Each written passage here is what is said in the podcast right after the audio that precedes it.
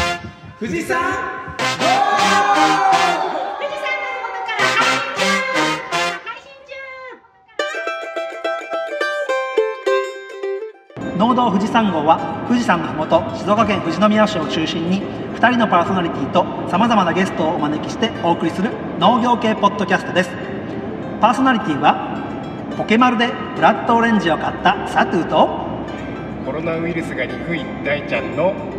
2人のパーソナリティでお送りしますよろしくお願いします大ちゃんによろしくお願いします言ってもらうの忘 れたグダグダさあ今西川農園さんに向かってはい新東名を走りながら知ってますねエアポッツを片耳でやりながら収録しております、はいちょっとあの高速道路のうーんって音が聞こえてるかもしれませんが初のエアポッツで2人で収録という二人ですね 今日はあのスペシャルゲスト西川農園さんプラス準レギュの大ちゃんに来て英知の村大ちゃんに来てもう準レギュですね準レギュこれで2本目だからねは2本目まあほあのゲストとして来てもらったのを入れたら4本目かそうだいねは前回がうなものねいですね面白い話うなもの熱いメッセージはのい聞けましたねところで来てもらったけど今日は西川農園さんはいいやコロナがあったからさう本来はさ今日もんうん富士宮高校会議所っていう富士宮の高校の自主的な有志で集まる生徒の組織があってその富士宮高校会議所さんと富士バイオテックさんで共同で作ったあの日本一ニジマスをうんニジマスを生産してるのが富士宮市なんだはいはいけはいどニジマスの残差うん骨とか頭とか使わないところの残差を使った堆肥を4月から販売するんだけど、はいますます原肥っていうのに注目して、あのー収録をしようと思ったんだけど、は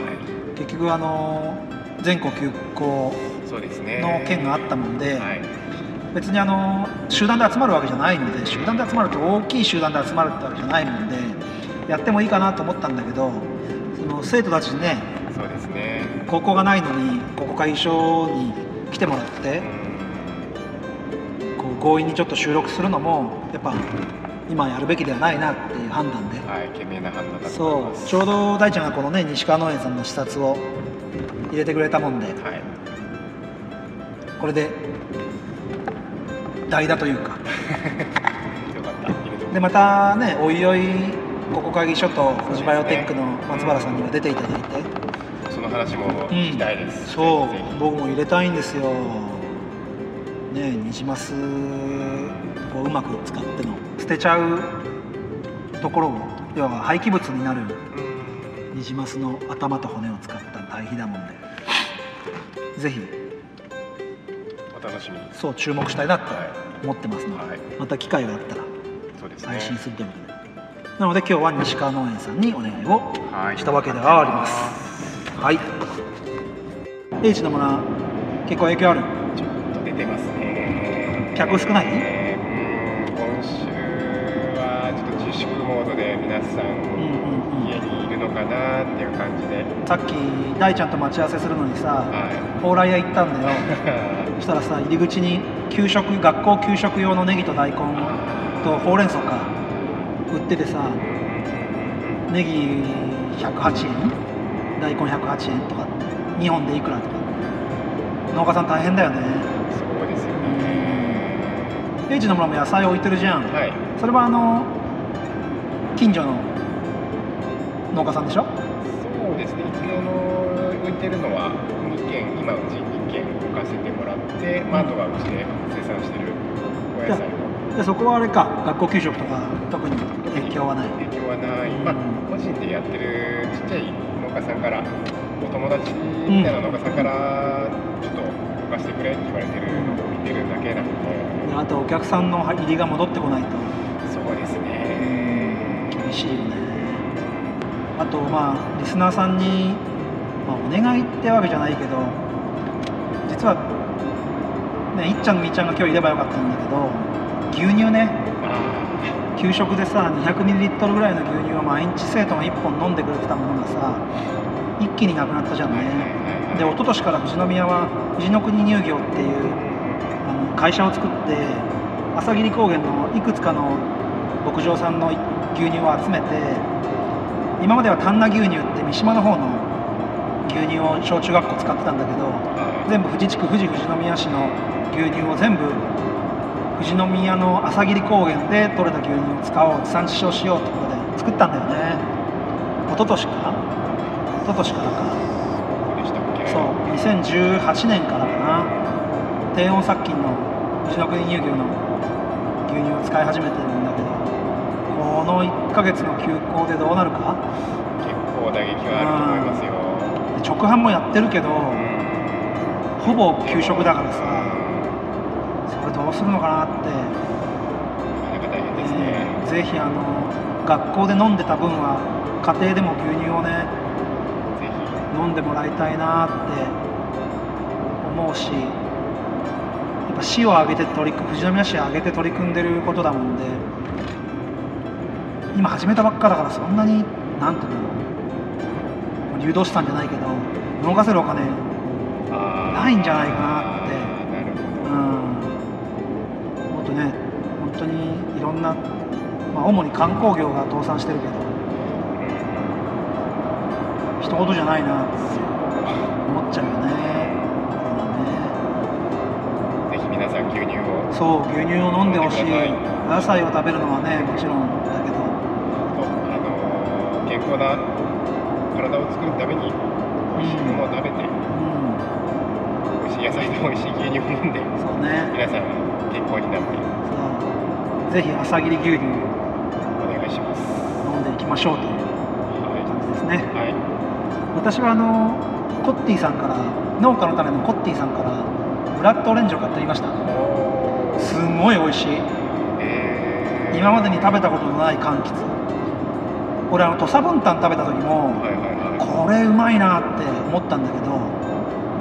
だけどブラッドオレンジちっちゃくて本当にね軟式とか公式のテニスボールぐらいえでー綺麗な丸なんだよねで切るとさ本当にブラッドっていうだけあってあのあんまりいい表現じゃないかもしれない血がちょっと出たような感じにまな板の上に台所が大変なことになるそう流血事件 で食べてみるとね甘みと酸味のバランスがすごく良くてえうちの娘ほんと15分20分ぐらいでーはいはい3個ぐらい食べちゃうそれすごいな結構あのー安いもんじゃないか らさ今度あれだね追加で来るからはい大ちゃんに持ってくよあありがとうございまうすーん2個 かな少なありがとうございますやっちゃんにね、はい YouTube で料理やってもらおうと思ってああなるほどそうそれもお願いしようと思ってるんだじゃあ今日ははいもうちょっとでもうちょっとで西川農園さんにあと15分20分ぐらいかそうですねで着くからジャポチカバをじゃあポチカバを農家の種でも鉄兄さんが紹介していた鶴ちゃんが植えたいと言っていたジャポチカバをじゃあポチカバを苗も売ってるんだよね西川農園さんね、育苗もしてるからそこら辺も見させてもらって主に栽培の話をはいはい前編後編通して聞ければと伺っちゃいたいと思いますちょっとリスナーさんからするとあの女性陣の声がないのがちょっと話そうですね会になってしまうかもしれま花せんがないですねジャポチカバという花がありますから、はい今日ぜひ聞いてください最後までよよろしくお願いしますろしくお願いしますそれではメインディッシュに富士山ゴー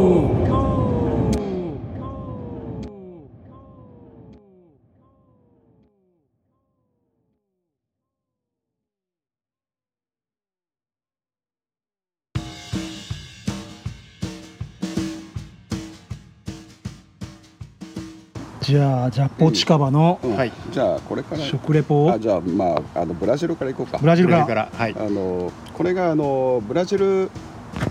ブラジルっていうとねあのすごいジャボチカバはもうどこにでもあるってへいーうかあの、まあ、南の方南ってブラジルの南は、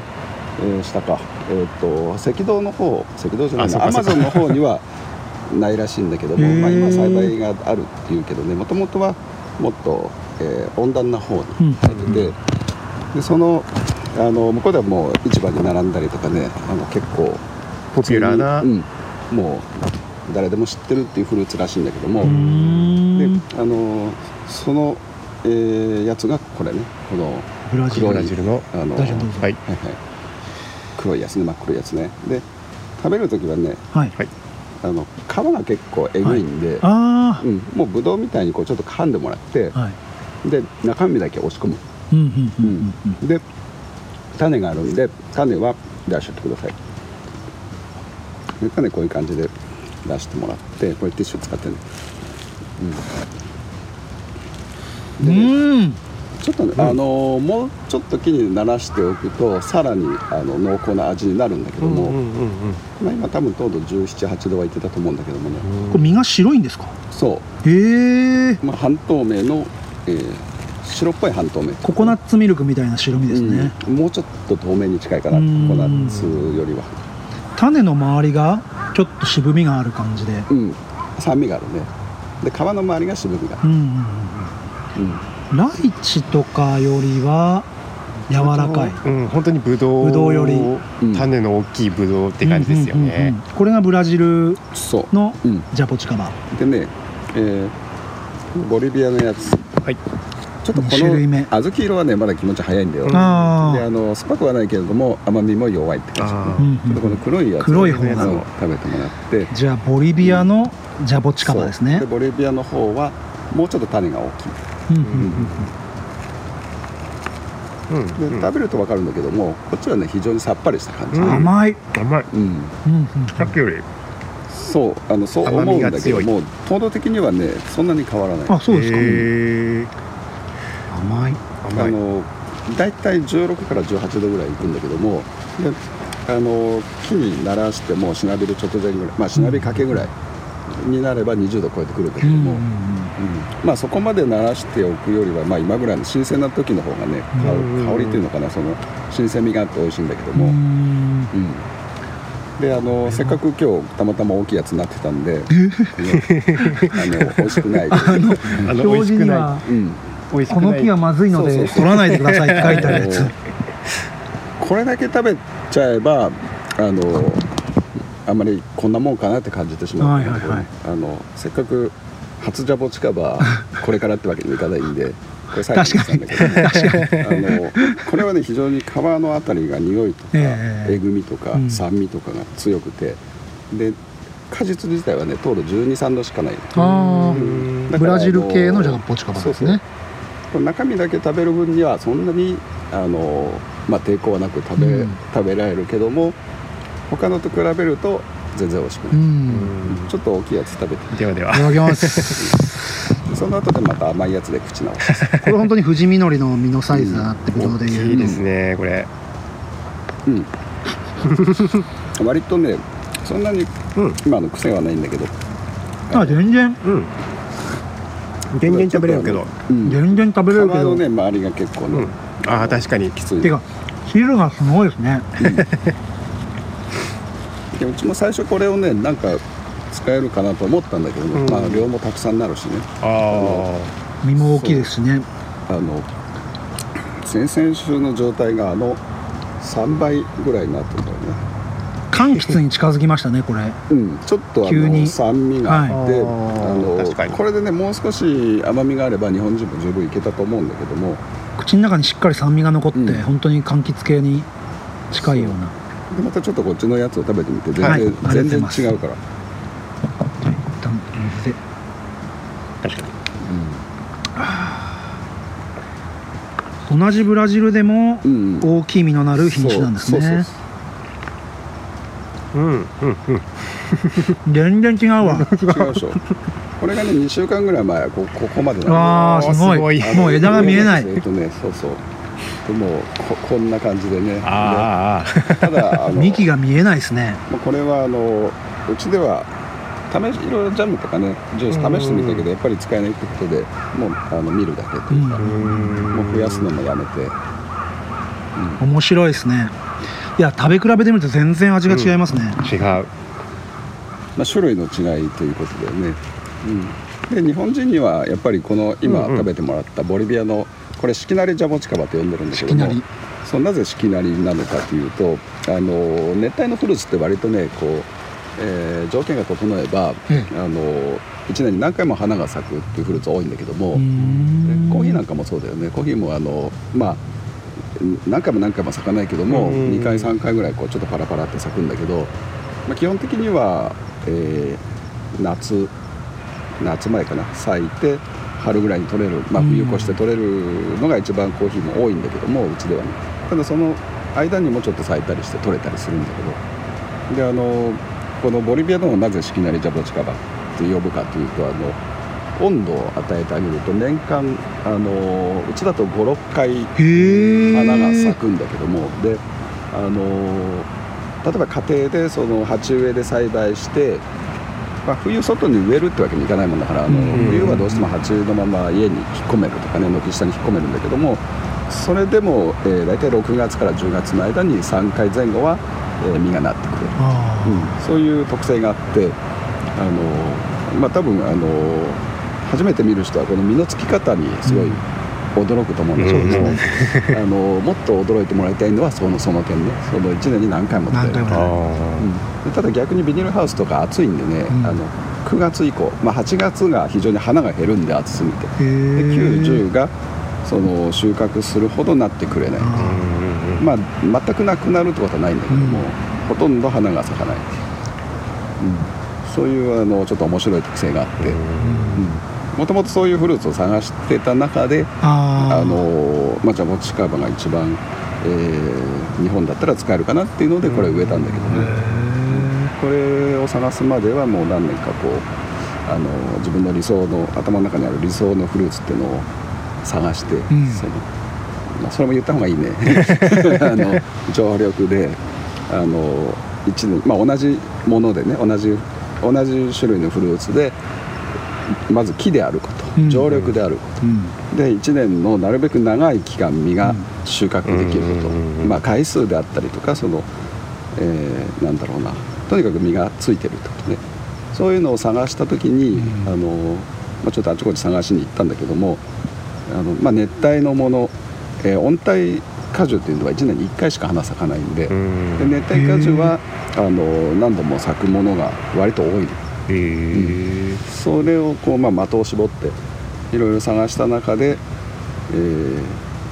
こうドラゴンフルーツとかパパイヤとかっていうのもあったんだけども、あーそれらは木じゃないんだよね、あーでへーあのーもう理想のものは常緑の木ね、うんそうそれでしかも野菜でなくて、あのーいちごもそうなんだけどいちご野菜なんだよね、であのメロンとかスイカもねそうですねではなくて、えー木であって、えーフルーツであるということでそその中でまあ、 えー日本人が食べて美味しく感じるものは必ず酸がないとダメなんだよ、ああ酸味がへーそう酸味が必ず日本人は必要なんで逆に暑い国の人は酸味嫌うんだけども確かにそあそうなんですそうそうねそう甘みが甘ければいいとかああーと水分が多ければいいああな確かのにで水あ分補給のか、まあ、ドリアンとかあんまり水分ないんだけどもあの例えばドラゴンフルーツとかねはいあの日本人が食べて美味しく美味しいっていう人はあんまりいないのうんあんまりいないっていうかほとんどいないと思うんだけどもあの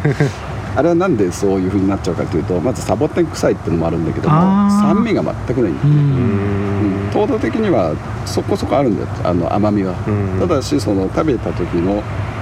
まあ、食感もキウイと比べてそんなに劣るってわけではないけれどもあれでキウイみたいに酸味もあって甘みもあれば非常にヒットしたと思うんだけうど、ん残念ながらちょっとあの味が、えーのっぺりしたんでね、酸がない、あうん、いろんなフルーツがあってその、まあ、ドリアンも酸味ないんだよね、であの、まあちょっとわかんないと思うんだけどアビューとかアビューって真っ黄色でちょっとまんまり野球ボール野球ボールみたいなそれを切るとちょうどねちょっとゼリーのようなへー透き通った果肉でそれはものすごい甘いの甘いんだけどやっぱ酸味がない、あ日本人好みではないではないよねそうであのライチとかマンゴーとかうんうんうんうん龍眼とかっていうのは甘いけども香りもあって酸味もあるそっかそっかそうだから日本人受けするんだよねそうですよねマンゴーとかそうあれで酸味がないのを想像したらもう本当あれでただ甘いだけのマンゴーとかって言ったら気持ち悪い、えアビューうんこれですねそうこうイチジクみたいいなな、うんとね本当にそう大きさではもうこんな大きいんだけどあーもそういいなそれが透明な珍しいフルーツ本ア当ビュ半だ透明の果肉なんだけどね甘いには甘いんだよすごうんくそうー本当にこの種の周りに実がたくさんついてるみたいなあもう中が詰まっててそこに種が詰まっこうてるああーの柿みたいに入ってるんだあけけどあもけびのあそうみたいなあけびうん、あ種はもっと大きいよでうんあけびよりもっとこうしっかり硬い果肉うんあけびはもっとロッとしてるでしょうんバナナみたいな感じそうですそうねそうよりももっとこううんもうゼリーのような硬さ、へうんうん そう、パまあッションフルーツみたいな感じですねえーとね、パッションはもうあけびに近いね、んあのもっととにかくゼリーを想像してゼリーが詰まってうるーうんん硬いくず湯っていうかねあのとろけないもう噛まないといけないくず湯あのでーもジャボチカマもどちらかというとゼリーですねやっぱり今話聞いてたらあれですそねれでまあちょっと日本人受けしない部分はその柔らかさうんそれであー噛み応えがあればあの、えー例えばブルーベリーとか、うんうんうんあのせいぜいイチゴとかブドウぐらい硬ければあのもうちょっと、えー良かったのかもしれないんだけども、これはあの食べた感じがしないんだよね、あー飲むって感じですもんね確かにうんなのでそこら辺がちょっと難点なんだけうども、んうんまあねその探せばもっといいフルーツはあるのかもしれないけど、うんなかなかその、えー年間味がついていてっていうのが、えーなくてであのーすごく分かりやすい説明で言うとあの富士宮ってあまりみかんがないんだけどね寒いんでええね,、ええそうですねでうんはいあのー普通にあのみかんになってるやつってあのー温州みかんは、はいあれ温帯果樹でうん1年に1回花が咲く、はいまあリンゴも柿もそうなんだけど、うん春咲いて秋から冬に実が取れるというはいであの同じ柑橘でも熱帯性柑橘っていうのがあってあのレモンレモンなんかはねあの今年あたり暖かいもんで今頃つぼみが膨らんでるけどあの温度があれば一年中花が咲くのへ金柑も割と近いんだけどそのレモンなんかをあの、まあ、熱帯性柑橘だもんだからその、花がやっぱり実があっても花が出てくるっていう、うんそういう性質があって熱帯のものはどうしてもそういうあの四季ではなくてうん温度で温度であのまあ、うんうんうんえー花芽が分化してくる、確かにうちの会社はレモン植えてあるんですけど、うん年2回なりますああねはい今もう実がちょうど収穫にちょうどいいぐらうんいへー黄色くなってて、はいはいそうだよねうんそうなんだ、そうそういうので、まあ、あのなぜジャボジャボチカバですかっていうのはねうんもう何百回って聞かれてるんだけどそうですねまずそこ聞きますよね そうそういうあの経緯であのもうそれは2000年よりもっと前から探しててあの、まあ、初めてジャボチカバ食べたのは2000 2001年だったんだけどもあでその時点でおこれかなって感じでねあどちらで食べたんですかそれはね浜松のフルーツパーク、あー、うん当時ああるんですあのね当時はね市で経営してたんでね浜松市の、うんね、市のフルーツパーク時の住みかじゃなくてそうそうそうへえ、うんそうなんですねあの実がある時は摘み取りもやってるようなんだけど、へえそうあのまああそこ規模がねかなりその全体の規模がかなり広くて、その中にこう熱帯熱帯植物かなの、まあ、ハウスがあってでそれと別にこうちょこちょこバナナとかマンゴーとかあのいろんありなますね熱帯果樹を植えてあるんだけどもそうなのであのそこで出会ったんですねそうそう初めてあの食べたのはそこで西川さんはこういうあのカフェ併設の観光農園をやりたくて、そうそう、まあそれで常緑樹であるの探してたわけなんだけどあーまあ、そういう空間作りに使うためにねでワンシーズンだけなる果樹じゃなくて年間お客さんが来てくれる果樹を探したあんでのすね、まあもともと果樹農家っていうのもあってその、まあ、もうみかんはね子供の頃からずっとあの見てきたんだけども、えーまあ、木があってこう花が咲くじゃないで実がこう大きくなってきてってすごく楽しいんだけど、うん収穫が終わるとすごくねその、まあ、ガラーンとした感じで、ええあのまあ寂しいというか。まあオフシーズンになっちゃうよねね、でそういうのはどこのあのなんだろう例えばまあいちご狩りはちょっとね地面が地面というか降雪でもはいそんなに木っていうあれではないんだけどうんも、あの柿とかあ柿の観光はないのかなキウイとかみかん狩りとかあの梨狩りとかね、いああいうのみんなそのシーズンはどう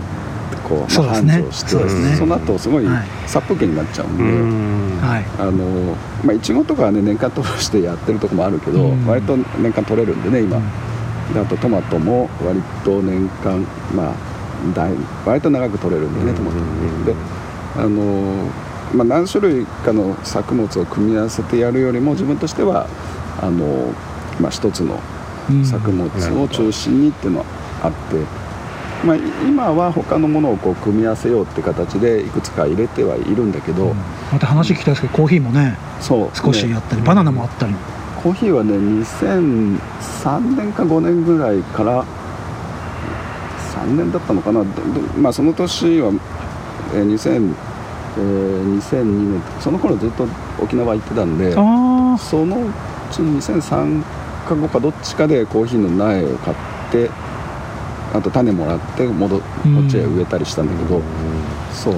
であの、まあ、今コーヒーはねコーヒーの焙煎体験で使ってるんだけーどああのーあ体験農園用にえーとね、いや最初はうちで焙煎して一杯何百円で出そうって言って、はい2年ぐらい出したのあー1年に1回だけすねごいそんなに取れないんで、はいただしそのひ、まあ、手作業なんで非常に大変なわけ、 うん1杯分のコーヒーの豆をむ皮をむくのにあー15分以上から20分 ぐらいまあ機会があればねあの脱穀すぐにできるんだろうけどで多分でもちょっとの豆を機械入れたらそれでうんどっか機械の底に沈 んで 出てこないんじゃないかとでそれをさらに焙煎するのにもやっぱり10分以上はかかるんで、うんそういう手間で1杯500円とかで売ってすごもいですね合わないんで一杯1000円ぐらい取らないじゃあぼちかばに話戻っちゃうんですけど、んこれ栽培って難しいですか栽培はね、えーそんなに難しくはないと思うあまあもともと自分はお茶とか果汁ずっとやってきたんーで、はいあのーなんだろうどこまでを難しいっていうのかがあんまりよくわかんないんだけ ど、例えば自分にとって難しいっていうのはあの稲とかはいうち田んぼもあるんだけど、あの非常に苦手で、ええまあ父親が見てるんだけどでで自分にとってはすごい稲作って難しいなと思うんだけど、はい果樹ってこういうのって全然難しいと思わないんだあよ、でそのそこから言うと自分にとっては全然楽、ーあうーんこれね大体の子たちがその2001年ぐらいから出会ってまあ2000、まあ、すぐに苗手配して2003年に植えたこああ、こ、うんなのでそこから木がサイズ違うでしょ、はいそうですねで向こうはうんうんね接ぎ木の苗なんだけどこっちは未生なんだけどあのこっちで大体ね今年で20年生ぐらいの木であー奥はね接ぎ木だったんではっきり分かんないけど、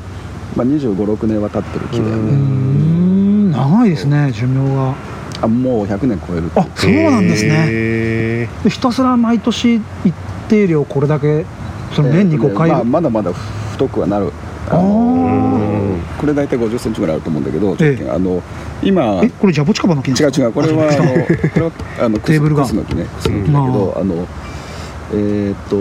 と今九州で一番古い木で昭和30年代に入ってるんだけどはいあの昭和30年そうそうその木で今直径5 0センチぐらいええうんそんなに大きくなっそうちゃそううん自だ分は見に行ったことないんだけど、あのそこのでかっ方はもう亡くなってあー別の方が今引き継いでやってる人がいるんだけど九州でへそうそうそうでーあのーその人、まあ、電話で1年に1回ぐらいは話するんだけど、えで、えー一番太いもともとその日本に一番最初に来たのが5 0センチぐらいであその方が作ったのが3 0センチ級のが、まあ、結構あるって話ででまあジャボチカバもうちょっと力があんま入ってないみたいなんだけどもあ九州のどこらどこで鹿児島鹿児島でやられてる方、そう一昨年、えーちょうど1年ちょっと前に、えー東京農大の、ね、学生が見学に行ったけど、うん自分はちょっとなかなか遠いんでねちょっと知ってないけ ど、うん、これ結構狭めで植えてるっていう感じですか、そうこれはかなり狭いねで、これ2メートルないぐらいですえよねー、1.5、 1.5、うんまあ実際はもっと広い方がいいんだけどもあそうなんですかそうあの木の成長が非常に遅いんでああの確かに20 20年でこれぐらいだあけそうですね遅いでしょ、うんであのそう昭和30年代からでやっと5 0センチっていうのも遅いと思うんだけど、えであの確かに言われてみればそうだなそうなのでね最初はもう本当向こうが見渡せるぐらいあうん見渡せ完璧に見渡せるよねツンってあの本当に細いうん枝だったんでね、最初植えたのがこここら辺の木だと、はいはいはいここんなやつだよねこれより細いぐらい本当にブルーベリーの枝みたいなそこうそとうなんそうですそう、ね最初は、うんでこっちのやつはもうなるぐらいの半分から向こうはこれらとか大きいやつ植えたんだけど、うんそう当時苗も高くってねこれらここら辺の大きいやつはあの植えた時の太さがうん別の細い枝1本ぐらいの太さだったうけんど当時3万円だったんだよね今これ背丈的にはスモモとかうんと同じぐらいみかんもこんなもんだまあ、っ上たりはしねますよ切ってねるけどねあーあのカーテン破っちゃうもんだからうんそうで最終的には1 0メートルは超える木なんだよこれああやうんっぱ熱帯植物だから大きくなるのは大きくなるんですねじゃあうんそううんた背丈だもまああのマンゴーとかああいうのみたいにはならないけども、で非常に成長が遅くてその、まあ、そんなこともあって鉢植えでねそういうちっちゃい鉢で、はいあのまあ、もっとちっちゃい鉢でもいいんだけども、ええあの小さいまんまリビングとかにも置いとけるわけだかああら観葉で結構あの子供のそこううですね家で実がなるフルーツって割と隠れたブームというかねおー割とこう需 要があっていややりたくなっちゃうななんか そういうまあ大体寒い時期だけ部屋に入れとけばあとは外でいいもんだからお風呂場とかに置いとくのはダメなんですかこれは日が当たるならいいあ日が当たるならその湿度的には非常にいいんだけどあまあ、半日でもいいんでその、えー直射でなくてもいいんでこうすりガラス越しに日が当たるとかねあしてくれると非常にいいよね、うあそんなに温度はえらい気にしなくてもあ栽培で温きるん度ですかはあのー結局ね低い分には0度とかその、まあ、部屋が0度ってあんまないんだけど その風呂場とか置いといても全然大丈夫であー暑い分にはいあの日本の夏だったら外出しっぱなしで全然平気なんで、あ冬場だけ本当にそ部う屋に冬場だけに避難させてっていうそうあこれ一家に一台やったら面白いよ一家に一台ねそううちの標語としては一家に一本じゃ墓地 カバいーいですよねあのーまだそこまで行ってないんだけどうねいやん絶対だって年に、まあ、56回は無理だとしても、うん追肥するですか追肥、あうんの、肥料は普通にあの、まあ、観葉植物的にああのー液肥でもいいしあの固形の化成ーでもいいし、うんうんはやった方がいいうんまあそうですよねそんだけ実がなるってそうこですとよはね年56回になるって言ったら、まあ普通の植物と同じ感じでやってくれれば大あ丈夫ーまあ、例越えみたいな感こじれでこうやっていうよりももう定期的にこう、まあ、2ヶ月に1回とかね、うんやってくれればいいんだけども、へーその実としてはね量はそんな取れないんで、はい、うんうううんんんあのたくさんなってるように見えても集めてみるとそれほどない。あーなんか見た目がインパクトあるから、うんすごい取れそうなイメージがうん そんなには取れないんでこういう木がいっぱいなったとしてもそうだね2キロとかうん3キロ3キロ取れるっていうと相当びっしりうんあの上から下までつかないと大体これでこれ1杯で 500g ぐらいなんで、ううんん3キロってこれ6杯分だもんね、んそれだけ取るっていうとかなりうこのん20年超えた木でも、まあ、ブラジルのはねあのうちだって1年に1回か1.5回ぐらいしかならなくてあブラジル系はそうなんですかうんボリビア系がじゃあそう結構いいってことすねそれで「しきなりジャボチカバ」って呼ぶんだけど。あうんブラジルのはね、まあ、あとは加工するにしてもちょっと皮が、えー渋みが強すぎーてあーそう加工の話も聞きたいなと思っうちはあまりて使ってないんだけども、うんこれジャボチカバってその剪定はさっきうん上のところは切るって言ったんですけど、うんそんなに横には広がらないもんなんです横かは広がるあの広がるうん、広がるほっとけばあのあ普通に広がるけどーこれやっぱ面白いのが、んこの主幹というか、うん主幹部に実がなるじゃないですかそうそうこれ枝が横に出てったとしても、うん横に出た枝にもなるんですか、なるあうんそうなんですねあのー細いところにはならないけどもあこういう枝がある程度こう太くなってきて、まあ、これでいうと1センチぐらいだよえね、えそうですねこれはつぼみなんだけども、あの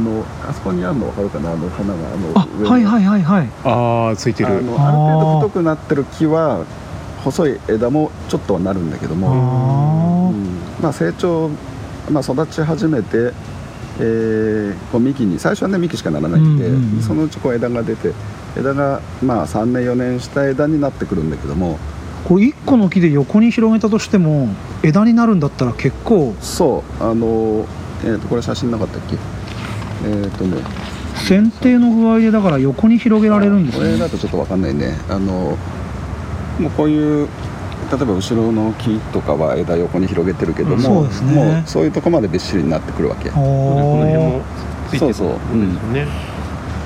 一回だから植えて何十年持つんだったら、うん本当に一家に一台じゃこちかですねね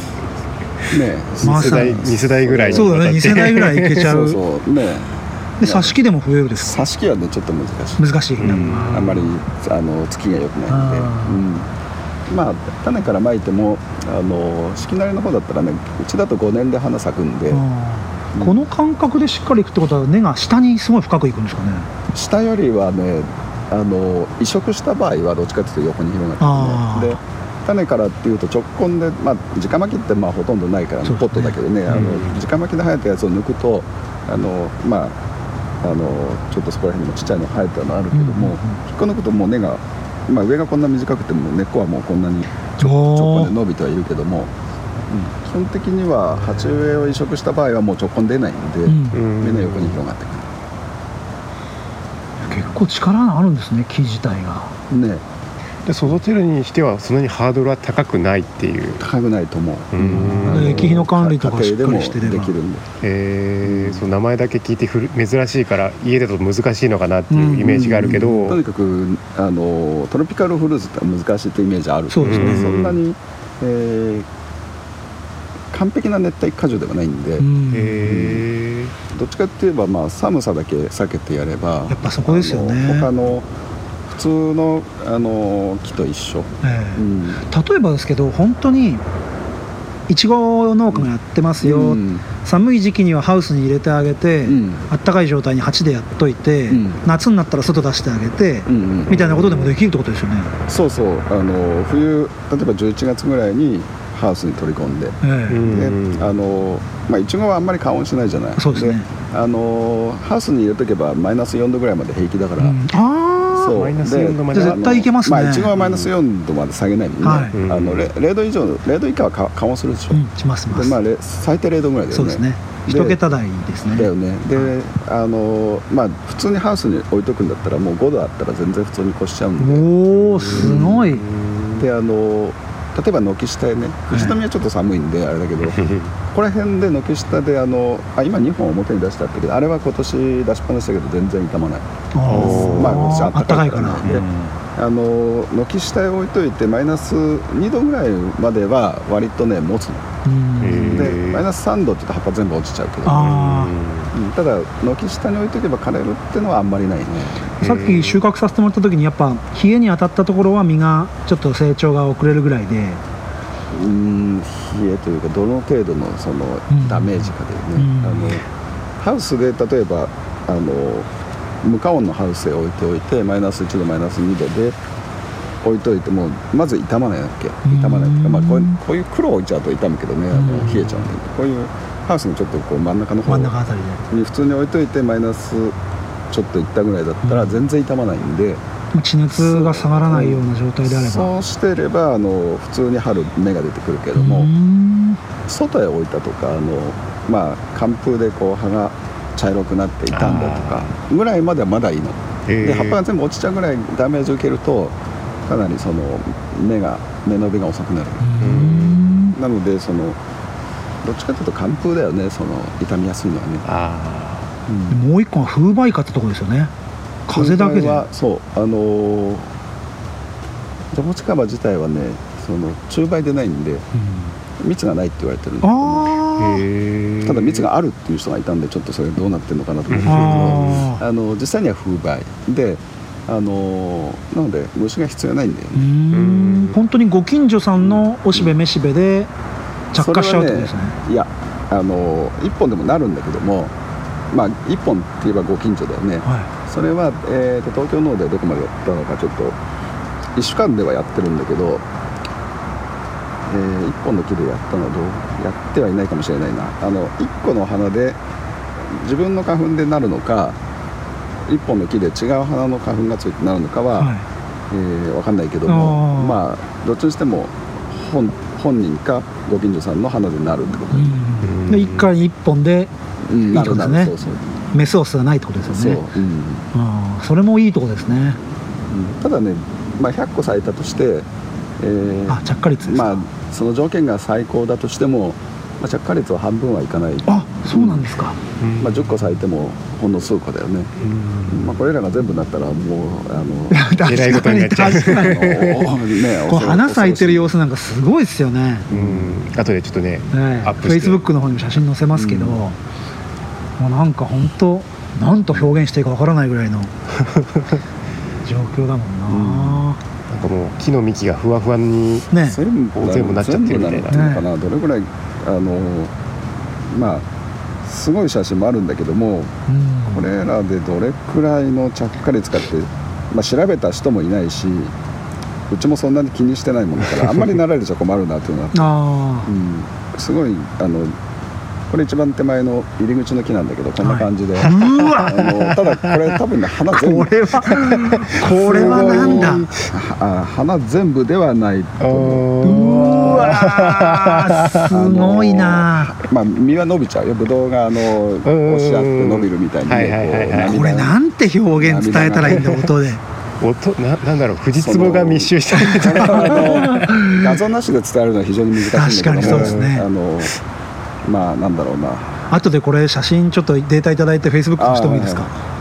これはすごいですこねれは衝撃的ですよ LINE にねあげれば拾ってもらあえるそうですね LINE でじゃああ後のでいただいなんだてろうなこう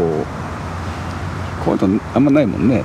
ないですねいや衝撃ですよそれはこれやっぱこう幹になるっていうのがすごいですねこれ去年去年何月だったかなあ間違えましたえっと去年の去年の春、えー去年の5月5月うんうやったぱだまあ45は一番なる時期なんで、ん日照ですか気温ですえかー気温気温ですかそう日照あのパッションフルーツとか日照なんだけど、うんこれはもう全くあの気温温度だよねなのであまり暑くなくて、まあ、最低温度でいうとその15度以上っていうかあの、まあ、最低温度もっと低くてもつぶみどんどん出てくるんだけども、で花が開いてしっかり受粉するには15度は欲しい、うんで耐寒性も比較的良くてうん、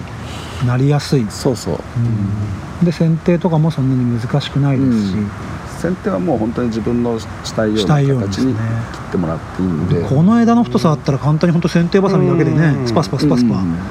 ちゃいますし、そうだねで葉っぱもだからそんなに落ちないってことですよね常緑って葉こっぱとは落ちるよあ落ちるんですかまあ、常緑樹ってみんなそうなんだけどあの春に落ちるか秋に落ちるかの違いなんだけど、えこれらもちろんあの今下見てもらった葉葉っぱも見えないあの葉っぱがいっぱいそこら辺に落ちてると思うんだけど、大体今の時期これから新芽があの今もうこれ新芽出てるけども、はい新芽が出る時 に結構あのえああ本当おーなんだろう落ちますもねうこれが下がだあそんなまあ身で前じゃないのにな、まあ、もうレンガの上結構落ちてるでしょ、うんはいはいはい新芽が出る頃にもう古い葉っぱがバラバラ落ちるわけ、うん、結構ひどい時は3分の1ぐらい落ちちゃうかなうんへえで落葉樹みたいに紅葉するわけじゃなくて、うん常緑のままそうそうだから樫の木とかああいうなんだろう、えー、シートとか樫とか常緑のものもみんな見てるとあの時期は違えどみんな落ちてる落ちてるんですねそうそうそう、うんでもこれぐらいの葉っぱの大きさだったら気にならないですねそんなに、そうだねあねのまあなんだろうこれはいいなすごいなんか今日ジャジャポチカバの魅力 に引き寄せられてしまう自分がいるあと育苗やられてるじゃないですか、うん育苗は難しいですか育苗は全然難しいとは思わないけど思わないうん、普通に種まいてあのポットで挿し木はねちょっと非常に発根率悪いんで、うんあのやったことあるんだけど、まあ、確かに根っこ出るんだけど、でそれからまた形作っていくよりは種まいちゃった方が早いんでうんそうで種だったらもう100%出ちゃうんで。でまあ、普通にあの、まあ、家庭でやる場合は暖かい時期春から秋の間にやらないといけないけど、はいまあ、ビニールハウスあれば年中巻けるんでそうです ねうんまああのここ3年ぐらい女房からあの種まき禁止令っていうの出されて いや増やすなとそうそう悔しそいうなこんなに作ってどうすんだ売れるの、まあ、売れてないんだけど実際であの今2016年ぐらいまでであとは自分のちょっと実験用のしかまかないんだけど、うんそうそれらが何千本か分かんないけどあのちっちゃいのがすごい恐ろしいほどあってそれ、まあ、毎日水やんないといけないんで、うんねそうとにかくね苗はあのもう巻けば出ちゃうんで。そうそう、うんだからお客さんにもあの、まあ、うち苗はその売ってるけどもあのお客さんには種まいてっていう、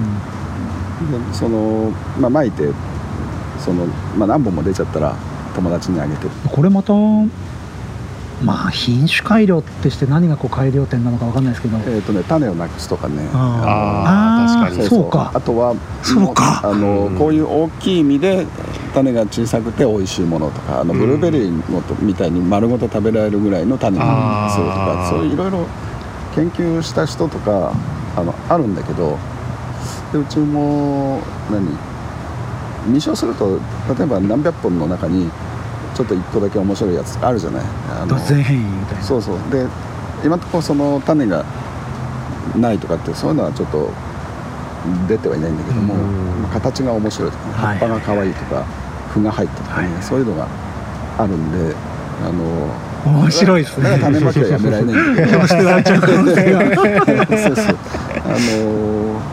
だって大きくなって実がなってみないとわかんないですもんねそうそう突然変異かどうかってうんうんそうですよあねのよくみかんとかはね枝代わりっていう方あ法あ、で、ね、おっしゃいますね取るんだけども、ええこれはちょっと枝代わりは今のところ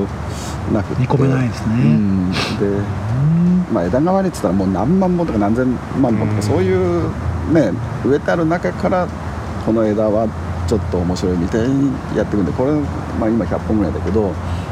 の中から枝代わりってまず出ないと思う、うん接ぎ木は可能なんですか接ぎ木は可能あ、うんじゃあ接ぎ木で多少探すみたいなのもありですうね、ん、あの例えば、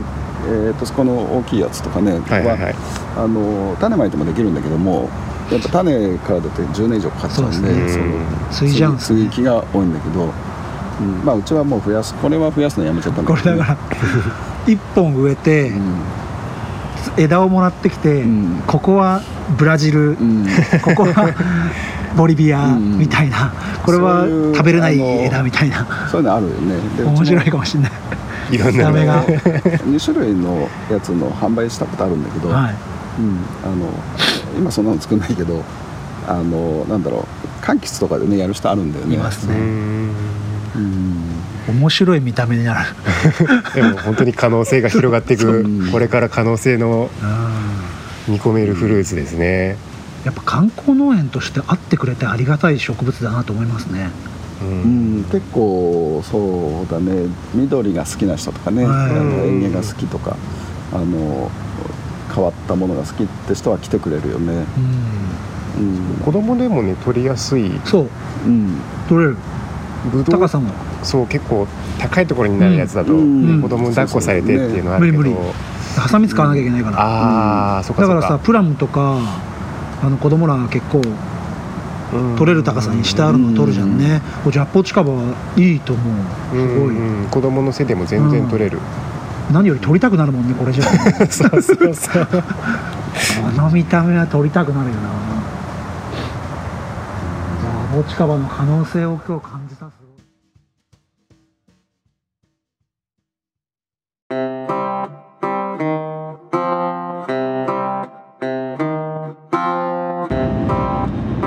いやー終わりましたな大ちゃ終わんりましたねこりゃあ見た人は衝撃だけど聞いてて伝わるのか ないやまあ詳細はね Facebook なりなんなりで画像を上げるんでそうだねちょっと Facebook をちょっと見ていただいたりオープンチャットに入っていただかないとそうですねご覧いただ伝わいてりにくいかもしれない回になってしまっているかもしれないねまあ、実際に見てもらうと、うんジャボチカバっていう果物の凄さが、そうだね伝わるかと思います、うん果物なんだけど、うん不思議な果物だよな不思議な果物ですよね今ちょうど帰りの新東名高速道路を走りながら収録しておりますけど、オープニングに引き続きうん、俺は正直、はいあの鉢で植えてうんハウスの中でちょっと置いといてぶどうの観光農園やる時期なんかに外出せるなら出して、はいはいはあの来てくれた人いにうんジャボチカバをはい紹介するそう紹介して変化球で面白いです食べてねもらうみたいな、うんまあなかなか見ないですからね、うんうんうんできたらねあの花咲いてるとこも見てほしいなそとう思う花もね可愛くていいんですよねやっぱ西川さん言うように常緑でもうずっと緑が絶えない要は落葉樹じゃなくて落葉樹って紅葉があって枯れちゃう時期があるんじゃなくて常に緑があって年に56回取れるっていうブラジル系はダメだったけどねボリビア系だっけボリビアだったらねいいって言ってましたねだからボリビア系にして3本ぐらい8であればうん追肥もそんなに大変じゃないって言ってたからうそうですね一般家庭でもなんかうん全然いけるって言ってたんでね、んうんうんいけるよねそこら辺でうまく変化球で使えると思うんだよな唯一無二のそうだね感じが出せるんで、あそこに行けばジャポジカバが食べれるみたいな、いやちょっと H の村ハウスあるじゃんはや る置いとくい、どうかないや俺はあのー来年にならないと自分のハウスがん自分のハウスっていうか借りるハウスが用意できないからさシがマイナスになっちゃうんですよねハウス開けてるんだっけはそうかじゃああれだねえっていうかさっていうかだよいはあの英知の村のお客さんがいるスペースとかに置いといたっていけんじゃないのいあー店内の方にううんんちょっとキッチン寄りなのかあの何暖炉寄りなのか分かんないけどさ、はいまあ一つ置いといても面あ白いれ店の真ん中にあったら相当な衝撃だよねそうですえね何これって実がついてる時になおさらうんでも葉っぱが落ちたってたかが知れてるねあの葉っぱの量だったらそうねですねそんなに大きい葉っぱじゃないしうんうんなかったねうんなんか農業テーマパークの一つの果樹のアミューズメント的には面白いよねうん一つの話題にははいうんいいよねいろいろまだね日本では全然認知度は低いですけど、これから広がっていけばインパクトあるよありますねね。前回の松下牧場さんの回聞かせてもらいましたけど、うんやっぱ体験はいいなっていううのんは、うんうんだけど問題はやっぱ松下さんの聞いててもさファームインをやろうっていう酪農家が増えてないけどうんえっと酪農家自体が減っちゃってるもんであファームインやってくれる人たちが減っちゃってるっていううん酪農やめちゃう人が多くてそうですねダメになってっちゃうっていうところがねあるから体験を残していくためにもやっぱ仲間づくりかなうんそうですねでも今農業に関しては若い人参入が結構増えてるからなんか僕らの周り多いよね多いですね多い気がするんそういうなんて言うんだろうアンテナを張ってるからそうなのかもしれないけど、うんまあ実際こうやって 一緒にお話しさせてもらうのもそうですし、そうだよね可能性はあるんだろうな聞いてるパあのリスナーさんの周りではどうなのかなあれ絶対いると思いますようんうん潜在的にやりたいっていうまだね全然声に出してはいないけどやりたいなっていう方もいっぱいいるだろうしうん今日はちょっと富士山の麓から離れてみてね、はいお隣の静岡市そうですね静岡市の静岡市と本当焼津市の境目だよねあそこら辺はですねもうちょっとマリコってあリコの自然薯が有名はいはなはいいは地域のとこに行ってきましたがまたポッドキャストの詳細の方にも西川農園さんの URL をいそうですね貼っておきますのではぜひお茶みかんいうんあとドイファームさんのジェラートを使ったアイスかアイスジアイスジェラートかェなラートも売ってますねそうジェラートとジャポジャポチカバのコラボねそうあとジャポチカバパンじゃあぼっちかパンあジャポチカ パンあのパジェラもそうだけどみんなすごい工夫するジャジャボじゃあぼっちかパンジャボチカパンジャボチカパンもあるってことね日曜日だよね開いてるのがカフェが毎週日曜日にカフェを開いてうんうんうんね視視察も受け入れてるなんて言ってたね、そうですねうん、ぜひぜはいひ見皆てさんほしいなと思いますねはいあとさっきから言ってるけど Facebook それから Twitter はそれぞれのパーソナリティがやってますし H の村のツイッターもありますのではい久々にリンクのしとくかな H の村のツイ ッターよろしくお願いしますでえっとまあ最近始まったのがオープンチャットあー実はオープンチャットにまたあの牛屋さんって方も入ってきてくはれいて、はいはあのこの前の放送で琥珀パパさんいうん入ってきてくれたよなんて話をしたら私もサイレントリスナーですが松下さんの話に感動してあの入ってきましたなんて言ってきてくれていやー嬉しいですよねそうあと八木の農業の八木さんもいろいうろんうんメッセージをいたりいただいたりなんかしてはオープンチャットが少し相互にいはい盛り上がってきてます盛り上がてってきておりますのでぜひオープンチャットの方も入ってきてくださるといいかなっていうふうに思いますはいあの感想やお便りなんかもお待ちしてますので G メールの方も利用していただけると嬉しいです大ちゃん今日ね、はいあの他のメンバーに提案したかったんだけどねはいこういつもシカヘデケロの手放すでお別れしてるじゃないですかだよねちょっとねやっぱそろそろオリジナリティを出していはいく、はい富士山号らしいそうでもねこれねもう最初から頭にあったうのはだからなんかもうそのまま過ぎてダメだななんて思ってたんだけどいうんこれしかないなってあはいのまた来週へ富士山号でさよならするああ なるほどそうもうなんかメインディッシュへ富士山号デザートへ富士山号ってやってるからうんまた来週へ富士山号でさよならするはいはいはどう思いいいんじゃないですかうって大ちゃんならそう言うと思ったんだ けどなんかさもうちょっとさやっぱへばなすを超えるまでは言わないけどあれはねキャッチーですよねそうだよねやっぱヘバナスはすごいパワーワードだよねパワーワードですねなんか富士宮の方言かなんかみたいなのねそうあればいいんですけどねないんだなよかなか難しいヘバナスが強いんだよ強いヘバヘバって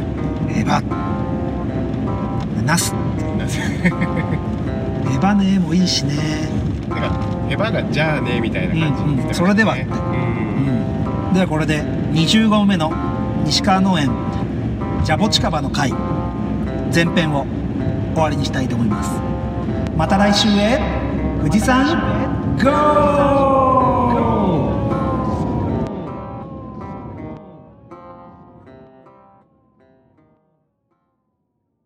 「だからこれからはそれを使うか分かりませんが今日大ちゃんとあ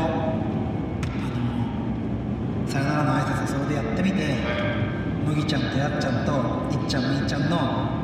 リアクションを聞いてね他のメンバーがしっかりこれをあのチェックしてくれてるのであればあのサンプルバージョン編集したサンプルを送った時点であれいいと思うよとか、うんこれはダメだよみたいなメッセージが来ると思うんだよ、うんチェックしてない人は多分ノーリアクションで皆さんの時配信される時にあの言ってるってことは皆さんパーソナリティがこれいいねって言ったか全くチェックしてなくて流れ